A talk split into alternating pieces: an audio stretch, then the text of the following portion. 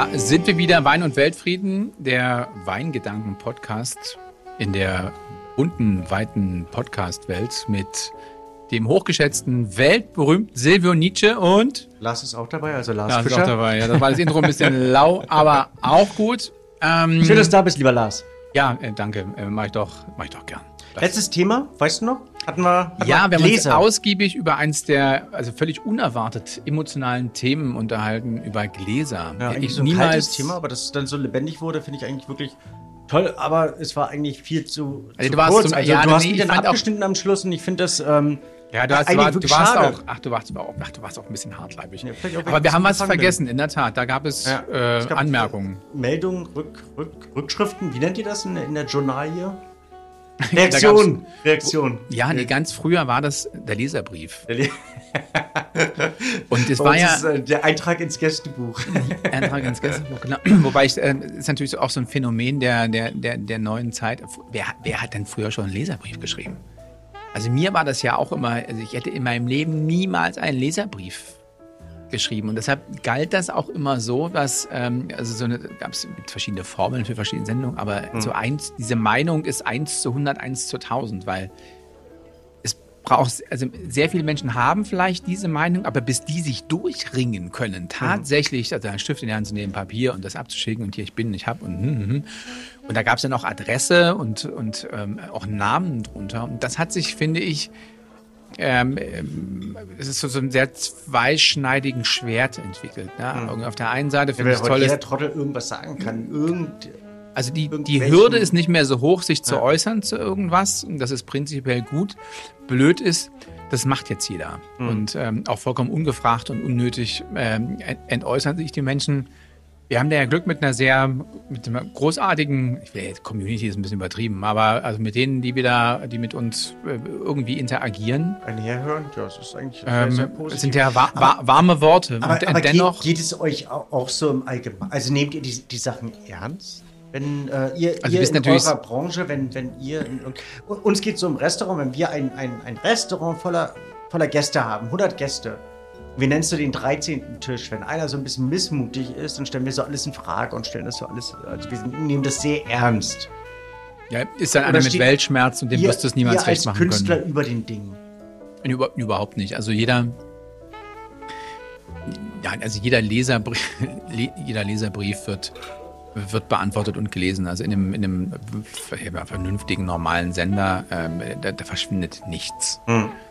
Ob das dann immer, ähm, das mag es eine Entscheidung geben, dass man jetzt auf, nicht auf jedes irgendwie mit großem Tamtam reagiert. Ähm, oftmals sind es ja auch Hinweise, gerade ich habe jahrelang, viele, viele Jahre für aktuelle Sendungen gearbeitet. Da, also das heißt, wo jeden Tag halbe, dreiviertel Stunde oder dreiviertel Stunde oder Stunde Programm gemacht wird. Auch wenn das äh, quasi bei uns ähm, in Deutschland in der ARD so auf höchstem Level passiert, aber da passieren Fehler. Da wird auch da sind Menschen nicht vor Rechtschreib- oder sprich äh, Aussprachefehlern gefeit. Da wird irgendein Eigenname falsch ausgesprochen. Da wird auf ganz viele Dinge äh, hin, hingewiesen. Das war eigentlich immer so der Großteil. Ähm, jetzt ist das deutlich polemischer geworden. Also da ist, also da kommen Briefe oder dann eben jetzt auch auf Facebook und Insta oder beziehungsweise in den kompletten sozialen Medien, äh, was es da nicht für, für Bühnen gibt. Da kommen Menschen, da weißt du ganz genau, da ist, äh, das kommt dann früh 2 Uhr 34, ähm, quasi nur noch Konsonanten, kaum noch Vokale. Dann weißt du, der kommt quasi ähm, vom, vom Wein trinken, jetzt mal im besten Fall, und ist am Ende seiner Kräfte, wollte aber nochmal was loswerden. Und das ist schon ein bisschen anstrengend. Deshalb sind, äh, sind inzwischen in den Sendern, also in den Fernseh- und Radiosendern oder in den, sagen wir mal, allgemeinen Rundfunkanstalten tatsächlich sind wahnsinnige Social-Media-Teams, die sich mit allem da beschäftigen und da irgendwie eine Antwort drauf geben. Und ich fi- finde, die musst du ja, die müssen auch, werden sie auch, äh, müssen psychologisch geschult sein, weil du, also, dass, dass du die nicht zurückbeleidigst, weil die ja einen Ton an den Tag legen, das ist schon übel. Und ähm, ich finde absolut, wir sind in, einer, in einem Land, wo man seine Meinung äußern darf und auch soll. Es ist ein demokratisches Land, ein freiheitsliebendes Land, aber ich finde, dass man trotzdem so ein bisschen die Form wahren kann. Ähm, ja, und Bei, bei uns wurde die Form gewahrt, aber es wurde eben angemerkt, dass ähm, das bei Kellner, Messer und Glas nicht bleiben sollte. Natürlich einen Kühlschrank. Auf freundliche Art und Weise. Auf freundliche und herzliche Art und Weise. Und neugierige und, äh, Art und Weise. Grund, grundsätzlich stimmt es ja auch. Also es gibt ja so viel, mehr vieles, was nicht sein muss. Aber ein Utensil, was ich durchaus empfehlenswert finde und was in keinem Haushalt fehlen sollte, ist, du siehst es hier, warte mal, ich habe einen mitgebracht, einen Dekanter. Sieht kurz von der Erdbeere. Also in dem, in dem, Sinne ähm, ein, ein ähm, Einfüllgefäß, wenn man so möchte, was einer Karaffe ähnelt, was als Karaffe bezeichnet werden kann. Und was dazu dienen sollte, historisch äh, begründet, dass man festen von flüssigen Wein irgendwie trennen kann. Also man hat früher alte Weine genommen und hat eben den flüssigen Teil, den äh, klaren, den transparenten Teil vom Depot getrennt. Das sind diese alten Enten, die so aussehen wie Enten, die man ganz langsam reingegossen.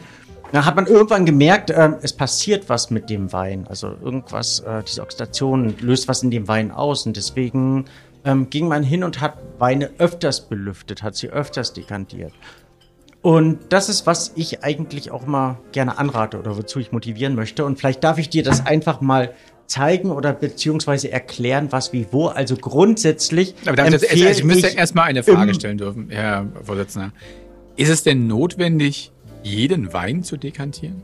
Also ich spreche von diesem, ich bin der, der Daily-Typ, der Daily Drinker, Daily Driver, keine Ahnung, irgendwas. Also Dinge müssen ja irgendwie funktionieren und lebensnah hm. sein? Also ist der Dekanter was, was quasi bei mir zu Hause neben der, äh, neben dem, wie heißt das Ding, Wassermax, ähm, ähm, ähm Rudeldingsbums, Wasserkocher, neben dem Wasserkocher stehen muss? Zwei Ansätze. Es gibt so den Grundtrinker und es gibt diejenigen, die zelebrieren. Und wenn du anfängst zu zelebrieren, wenn du versuchst, dich mit dem Wein zu beschäftigen, wenn du versuchst, den Wein eine Geschichte erzählen zu lassen, ähm, dann würde ich einen Dekanter zur Hilfe nehmen. Nicht grundsätzlich bei jedem Wein, weil natürlich der Dekanter das Dekantieren in dem Wein was auslöst und der Wein muss das Potenzial, also muss eine Geschichte erzählen können. Aber wenn ich jetzt mit meiner Frau, ja, nachdem ich die Kinder ins Bett gebracht habe, ich habe noch ein, also ich habe ein kurzes Zeitfenster, bevor wir beide vollkommen müde zusammenbrechen. Mhm.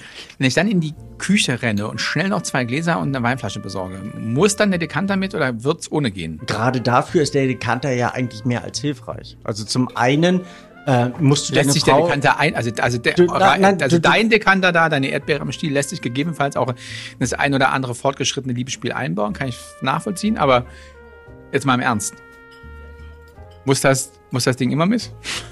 Ich, also, wir haben angefangen, also wir, die, die sich mit Wein intensiver beschäftigen, angefangen, Weine also wir umso, die Trinker oder wir, wir die Sommelier? Die, die Weinservierer, die Weinkellner, die Sommeliers oder wie auch immer die bezeichnen möchtest, also die im Restaurant dafür verantwortlich waren, dass dir dein Wein serviert wird, haben eigentlich eine Aufgabe, dir deinen Wein in einer möglichst optimalen und absolut perfekten Darstellungsform oder Situation zu servieren. Das heißt, der Wein muss, wenn er geöffnet wird, von jetzt auf gleich alles geben. Und Weine erfahrungsgemäß und ähm, auch naturgemäß brauchen oftmals eine gewisse Zeit, bis sie sich entwickeln, bis sie sich entfalten. Also bei Rotwein akzeptieren wir das noch, dass wir sagen, wir machen den Rotwein auf und warten so eine Stunde, zwei Stunden, drei Stunden, bis er sich optimal entfaltet hat. Das Problem dabei ist, dass der Wein meistens nur eine einzige Chance hat. Du riechst an dem Wein, du probierst den Wein und du klassifizierst den Wein in mag ich, mag ich nicht. Oder habe ich erwartet, habe ich nicht erwartet. Wenn du in der Situation bist, dass du sagst, den habe ich so nicht erwartet. Das ist nicht mein Wein, den möchte ich nicht trinken. Und da bist du jemand, der das relativ schnell ganz klar zum Ausdruck bringt. Da hat der Wein keine Chance mehr. Also du würdest nicht sagen, okay, ich trinke mal drei, vier, fünf, sechs Gläser, sei du bist verzweifelt. Mal schauen, wie der Wein sich dann irgendwie ge geben sollte. Also der Wein muss vom ersten Augenblick an perfekt sein. Das heißt, meine Aufgabe ist, den Wein in einer möglichst perfekten Form zu servieren. Dabei hilft mir der Dekanter. Und du hast eben in dieser abendlichen Situation die Aufgabe, deiner Frau den Wein in dem Augenblick in einer absolut perfekten Situation zu servieren, um einen möglichst glücklichen Moment zu erschaffen. Dann müssen wir das irgendwie ohne Wein finden. Nein, dir hilft ein Dekanter, also ein Dekanter neben Wassermax oder wo auch immer du ihn stehen hast, um dann möglichst den Wein, den ich jetzt gerade geöffnet habe, in diesen Dekanter zu füllen, so wie ich das jetzt gerade mache. Also in, die, in diesem Fall hast du, du wirst in dem Fall genau das, ja, genau das wolltest du sagen. Du wirst überrascht nee. sein, dass ich einen Weißwein nehme. Ja. Ja, so weißt du doch. Kennst doch schon ein paar Jahre. Denn Aber ich würde. Der arme Burgunder, muss denn das sein? Ja. Jetzt ist er doch. Und das Geräusch zeugt jetzt nicht, dass wir gerade im Örtchen sind, sondern dass ich in der Tat eine halbe Flasche Weißwein und ich betone eine halbe Flasche Weißwein in den Dekanter fülle und den Wein darin atmen lasse. In einem Dekanter hat der Wein eine umso größere Oberfläche. Jetzt gehe ich noch hin und schüttel den Dekanter auch noch, damit ich den Wein sozusagen durcheinander bringe oder beziehungsweise dass ich ihn makrooxidieren lasse. Makrooxidieren? Genau, es gibt ja die Mikrooxidation, die in einem möglichst kleinen Glas dann letztlich ähm, passiert oder die in der Flasche passiert. Und dann das ganze Gegenteil mit ganz viel Sauerstoff ist die Makrooxidation. wenn ich dir jetzt den Wein einschenken darf, in Unbedingt. das eine Glas. Der sieht jetzt aus wie ein Obstsaft ein bisschen und der schäumt. Auch noch in das große Glas. Darf ich denn also eine Frage zum Weingenossen nochmal stellen, was die Temperatur betrifft? Also der nun einstmals kühle Weißwein ist ja jetzt in dem Dekanter, sagen wir es mal so, zumindest mal nicht kälter geworden. Und nun hast du das eben jenen Weißwein, ein Weißburgunder. Soll ich alle Gläser trinken? Und was macht eigentlich Machst du ganz gerne. Ja, ja, also machst du wirklich gerne, dass du gerne alle Gläser leer trinkst. Ja, ich bin, ich bin der, der früh um drei über den Tisch, über den Tisch kriecht. Und, und auch die Dekanter dann leer trinkt. Und selbst die Dekanter noch. Ähm. also Lars sitzt mir gegenüber und riecht zuerst am einen Glas. Also riecht sollte am, ich, weil hast du die einfach nur nebeneinander gestellt. Ist der gleiche Wein, der eine ja. war, ist aus dem Dekanter, der andere aus der Flasche. Und ist das gleiche Glas und beide unbenutzt? Der eine hat eine leichte Schaumkrone, weil ich den eben aufgeschüttelt hatte, und der andere eben nicht. Es sind zwei verschiedene Weine, also wenn man es jetzt mal ganz drastisch ausdrücken will. Und in der Tat ist das so. Also es ist jetzt ähm, kein zu hochwertiger Wein. Ähm, ich treffe dich ja, daher habe ich versucht, einen gewissen Menge. Grundanspruch, genau, Grundanspruch ähm, zu, zu, zu genügen, aber eben keinen zu hochwertigen Wein zu nehmen, weil wir ja natürlich unser Hauptaugenmerk allgemein auf das Reden, nicht auf das Trinken setzen.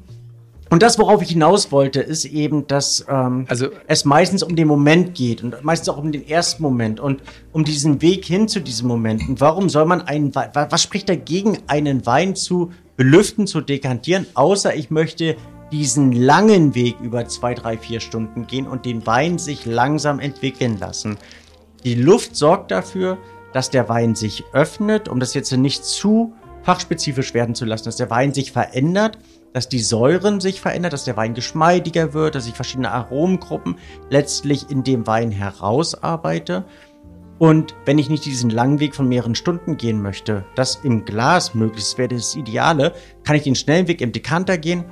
Und dann würde ich aber auch immer dazu raten, wenn ich den Wein trotzdem in irgendeiner akribischen Form beobachten möchte, parallel zu trinken. Einmal aus dem Dekanter, einmal aus der Flasche oder zuerst aus dem Dekanter, dann zur Flasche zurückzugehen. Aber meistens, wenn ich den Wein präsentieren möchte, sei es du deiner Frau oder ich irgendein Gast, dann gehe ich dazu hin und versuche den Wein in die Richtung zu trimmen und der Dekanter, die Luft hilft mir dabei.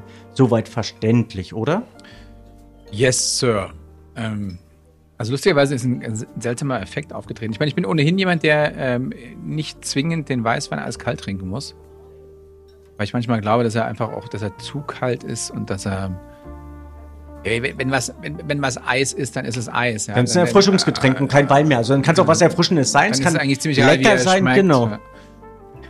Und das, komischerweise, der, der kühlere, nicht im Dekanter gewesene Weißwein sprittiger schmeckt als der wärmere im Dekanter gewesene. Weil grundsätzlich ich da davon ausgehen würde, je wärmer der Weißwein wird, desto mehr tritt auch der Alkohol hervor. Stimmt, grundsätzlich, ich glaube, du schmeckst aber nicht den Sprit, sondern die Säuren. Nee, es ist. Das, was die leichte Schärfe ist.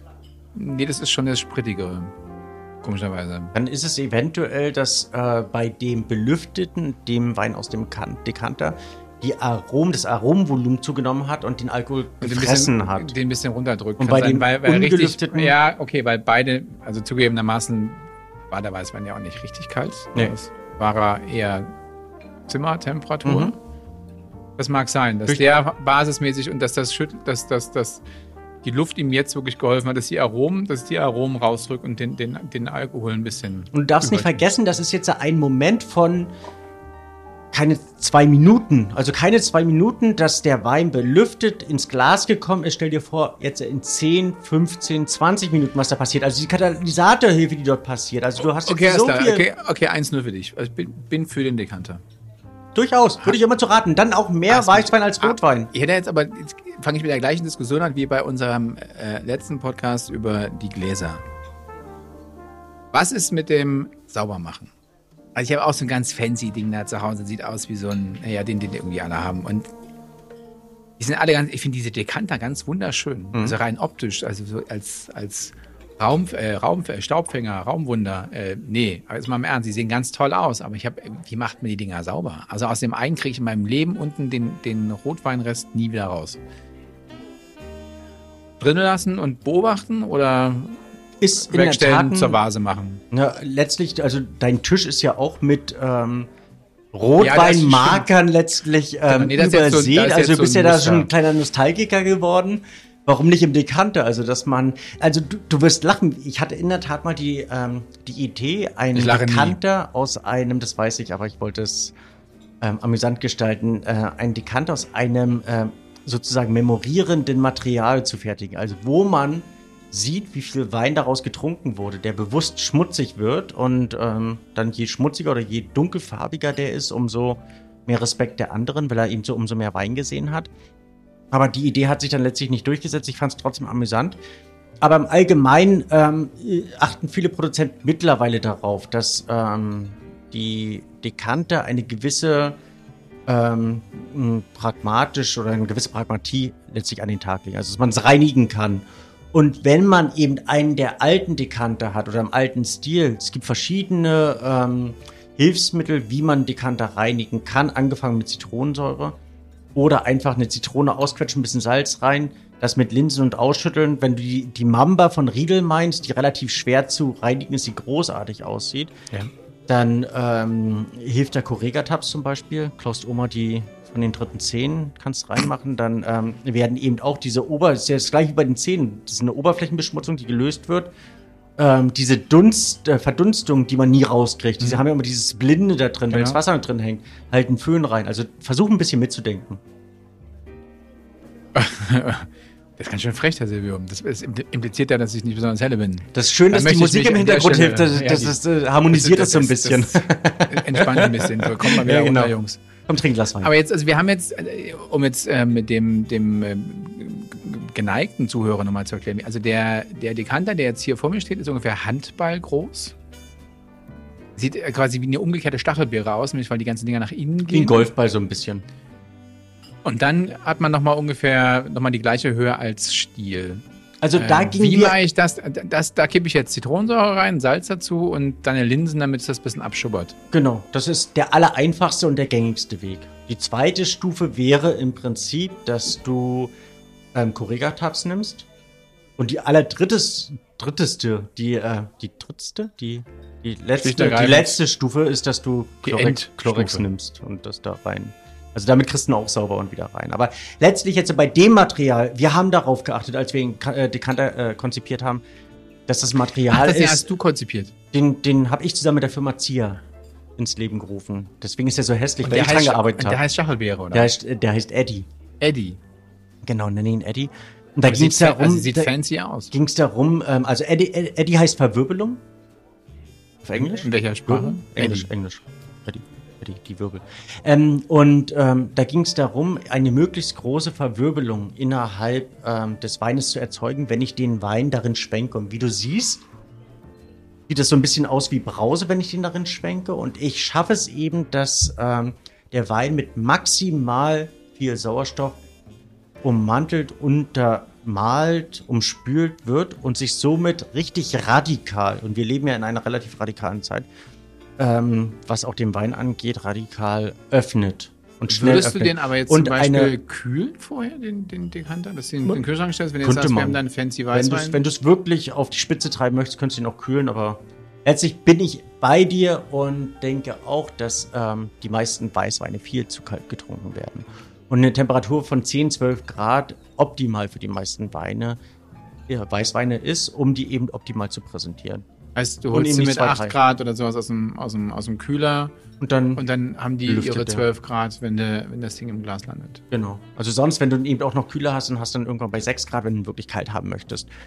Ja, Da kann man ja teilweise, spielen, äh, das hängt ja vom Gusto dann irgendwo, irgendwo ab. Aber ähm, hier geht es ja rein um diese optimale und belüftete äh, Weinpräsentation und die findet letztlich durch die ähm, Sauerstoffzufuhr statt. Aber hier, um auf den Punkt, bevor du mich unterbrochen hast, äh, zurückzukommen, ähm, ging es uns bei der Konzeptionierung auch darum, ein Material zu finden, was eben eine ganz extrem dichte Oberfläche hat. Wir haben Borosilikat genommen, das ist ein Laborglas.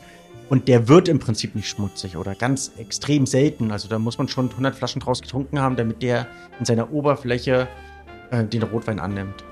Nun ist, na, na ich, also nun ist ja, die, die deutsche Sprache ist auch ganz einfach. Also nun ist ja nicht jeder ähm, Weinbarbesitzer oder Sommelier, so wie du, der geht so weit, ähm, sich um Glasserien und, und Dekanter zu müden. Warum ist dir das so ein Mörderanliegen, dass du da so tief in die Materie eintauchst und dann sogar eine eigene Reihe da irgendwie ins Leben rufst? Letztlich genau aus dem gleichen Grund, äh, aus dem wir einen Podcast machen dass ich halt lange mit diesem Thema Wein arbeite, ganz viel erfahren habe, ganz viel auch Informationen gesammelt habe und es wäre eigentlich schade und traurig, diese Informationen nicht weiterzugeben, also diese Informationen nicht zu verwenden, nicht in einer, in einer Praxis zu verwenden. Und so ist es eben wie beim täglichen, wie ich im täglichen äh, über Wein erzähle, versuche diese Informationen, die ich gesammelt habe, irgendwo weiterzugeben, diese hier eben auch an einen Produzenten weitergeben, sprich der Firma Zier und mit denen zusammenarbeite. Also das einfach so wenig nutze und um, umsetze. So wie ich eben mit dir liebend gerne hier in dieser hoffentlich nicht uninteressanten Folge zusammengesessen habe und das Thema Dekanter besprochen habe. In 22 Minuten muss man ja mal dazu sagen. Ja. Ich finde, das war eine Short-Folge. Willst du noch was aus deinem Leben erzählen oder? Noch, äh, äh das ist übrigens, ähm, äh, ja, ich könnte noch, noch was das ist übrigens ähm, äh, eine Gabe, um die ich alle Sportmoderatoren und Reporter beneide.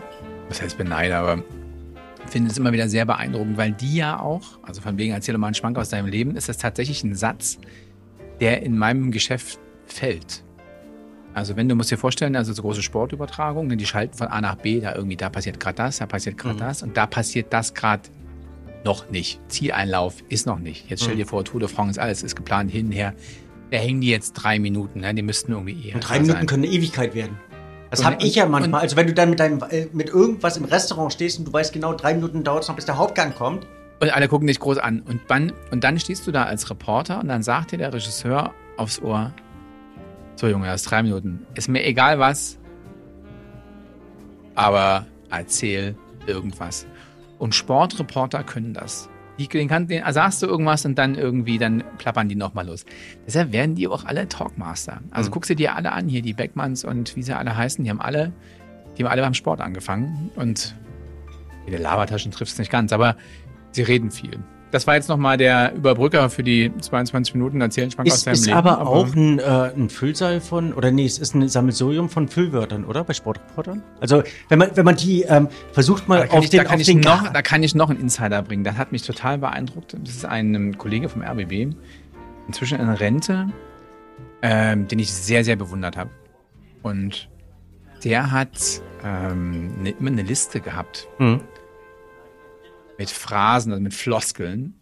Also hier Ecke muss ins Rundige und sowas, die er aufgeschrieben hat und hat dann immer einen Haken dran gemacht, wenn er es schon einmal verwendet hat. Ja. Dann kann er das Ding nicht nochmal bringen. Er ja. hat so eine Liste gehabt und dann, okay, also einmal kannst du sagen in so einem, in so einem Kommentar, ja, aber irgendwie nicht öfter. Also die, aber wahrscheinlich hat er die Liste komplett abgearbeitet, oder? Nee, das ist, ist ja aber auch schwer. Ne? Du musst es ja, ja, kommentieren. Die Leute wollen ja, dass du da irgendwas sagst zum Boxkampf, Fußballspiel oder weiß der Kuckuck was. Mhm. Ja, das einfach so laufen lassen. Ja, also es gibt ja wenige, die diese Kunst des Nichtsagens dann so irgendwie auf die Reihe gekriegt haben. Also Marcel Reif zum Beispiel war so jemand, ähm, finde ich, im, im, im äh, Sportkommentar, Fußballsektor, der dann mit solchen Sätzen kam, was soll man dann dazu noch sagen? Herr Gott, mhm. Ich sage das mal nicht, das ist ja nicht auszuhalten. Also das kann man, kann man dann irgendwie auch machen. Mhm. Aber irgendwie wünscht der Zuschauer ja eine Ansprache und ähm, ja, da kommt manchmal nicht viel. Du bist dann aber schon gebrandet, oder? Jetzt so um äh, in deiner Branche. Also, wenn, wenn, wenn du jetzt so in der Weinwelt wieder bist und hast eine gewisse Stilistik von Wein, bist du gebrandet auf diese Stilistik von Wein. Also jemand, der so fancy Weine macht, der kann ganz, ganz selten tiefsinnigere Weine. Äh, man arbeitet in, in, in Rastern. Bei euch in der Branche ja auch, oder? Naja, es ist ein bisschen offener. Also ich glaube, ist, also als Sportreporter fällt es dir total schwer, irgendwas anderes zu machen. Also Aber Barbara Schönenberger könnte auch ein Fußballspiel moderieren, oder? Ja, das ist ja, das ist ja kurz vor der Allschlagswaffe ähm, des, der deutschen Fernsehwelt. Also die moderiert einfach alles. Also sie hat, hm. erinner dich, ähm, als du den Wine-Oscar äh, vom Feinschmecker bekommen hast, wann war das? 2019? 19, ja. Das hat sie moderiert. Äh, Eurovision, äh, die ist. Ach, vorher war es bei den Baggerfahrern, sagt sie. Genau. Und die macht das auch ganz hervorragend. Eine ganz tolle Art, da irgendwie die Menschen aufzuschließen. Darum geht es ja, und irgendwie einen Weg zu finden. Aber wenn du jetzt ein klassischer Sportreporter bist, mhm. ähm, dann ist wieder eine Sportreporter da in Köln, der irgendwie aus der quasi, weil sie nichts zu tun hatten, irgendwie kein Fußballspiel kommentieren konnten, hat er dann irgendwie die, die Fußgängerzone kommentiert. Ja, das mhm. ist so. Und als, ähm, als so, sag ich mal, Politmagazin-Typ wird es dir schwer fallen, ähm, bei so einem mal ein Handballspiel so durchzukommentieren. Mhm. Und dann ist es auch noch, noch, mal eine, noch mal vielleicht viel mehr eine Frage von Glaubwürdigkeit. Mhm. Ähm, also wenn du 30 Jahre hast du Fußballspielen beigewohnt, also der, der, der Chef der Süddeutschen hat mal einen wunderschönen Artikel geschrieben äh, über die Sportjournalisten mit den Worten, wir sind's doch bloß. Ja. Da ging es zwar um die äh, Zusammenhänge bei den Sicherheitsmaßnahmen oder bei den mal, Observierungen der Journalisten 2008 äh, in Peking, aber ähm, der dann eben auch sagte, ey, wir, wir sind es doch nur. Es sind Sportjournalisten. Wir stehen mit auf der, mit auf der Tribüne. Wir jubeln auch mal mit. Also wir sind, wir sind keine Investigativjournalisten, die irgendwas rausfinden wollen. Wir sind fröhliche Leute.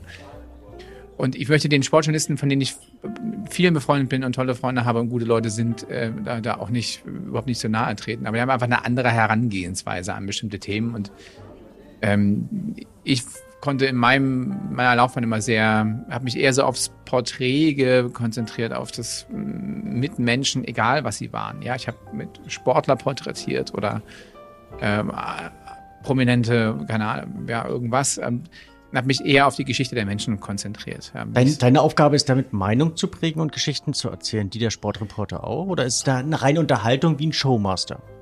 Also ich will jetzt auch nicht mich in, an den Sportreportern so festbeißen, äh, aber, nee, weil, du, weil du aber die Sportreporter so sind diejenigen, und das schließt ja unseren Kreis, den, den du immer sagen kannst, du hast noch drei Minuten, mir egal was, aber erzähl irgendwas. Und mhm. die haben dann so ein Sammelsurium von launigen Wörtern und dann metert das da durch. Mhm. Ja, wem du das auch sagen kannst, wäre auf jeden Fall äh, Barbara Schöneberger, der, der wären es nicht drei Minuten, der wären es zehn.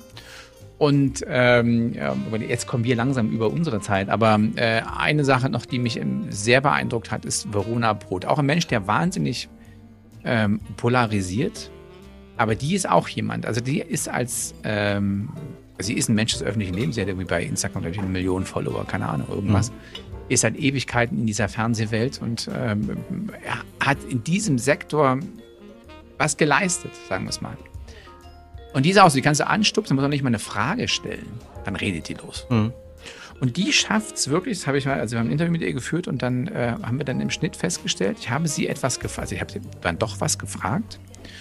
Und dann hat die geantwortet und zwar mit, also in, in, in, also in perfekter Beherrschung der deutschen Sprache. Die hat die Antwort angefangen, hat den, diesen Hauptsatz geteilt und hat dann angefangen, Nebensätze einzuschieben. Mhm und kam nach exakt 4 Minuten 13 tatsächlich wieder auf diesen ersten Hauptsatz zurück.